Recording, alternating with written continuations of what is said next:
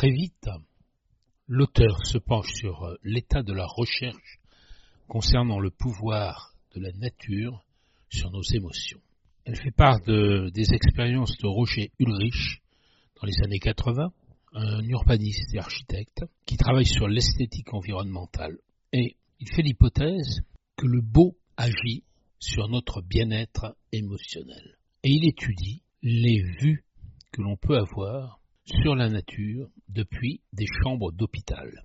Il collecte un certain nombre de données et la conclusion c'est que selon que notre fenêtre donne sur le mur de briques de l'hôpital ou sur euh, des couronnes d'arbres, les résultats sont spectaculairement différents.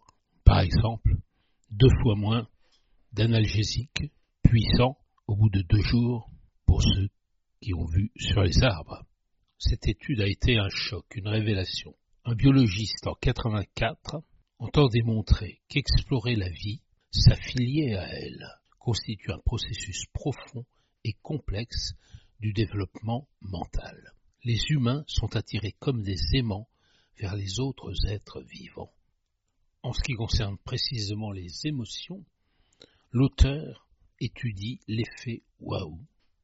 L'émotion qui naît par exemple à la vue d'un splendide paysage, d'un arbre géant, d'une nuit étoilée, tout cela active un sentiment de générosité envers les autres.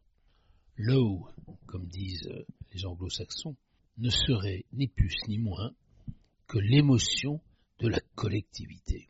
Elle relate plusieurs expériences scientifiques et conclut une minute au pied des arbres, le nez en l'air, et vous voilà nettement plus serviable.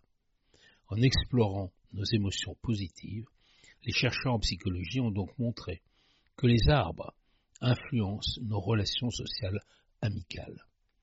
On voit là que psychologie et écologie se rejoignent. Nous dépendons autant des arbres pour respirer que pour activer en nous des sentiments humains qui tendent à notre bien-être et à notre santé.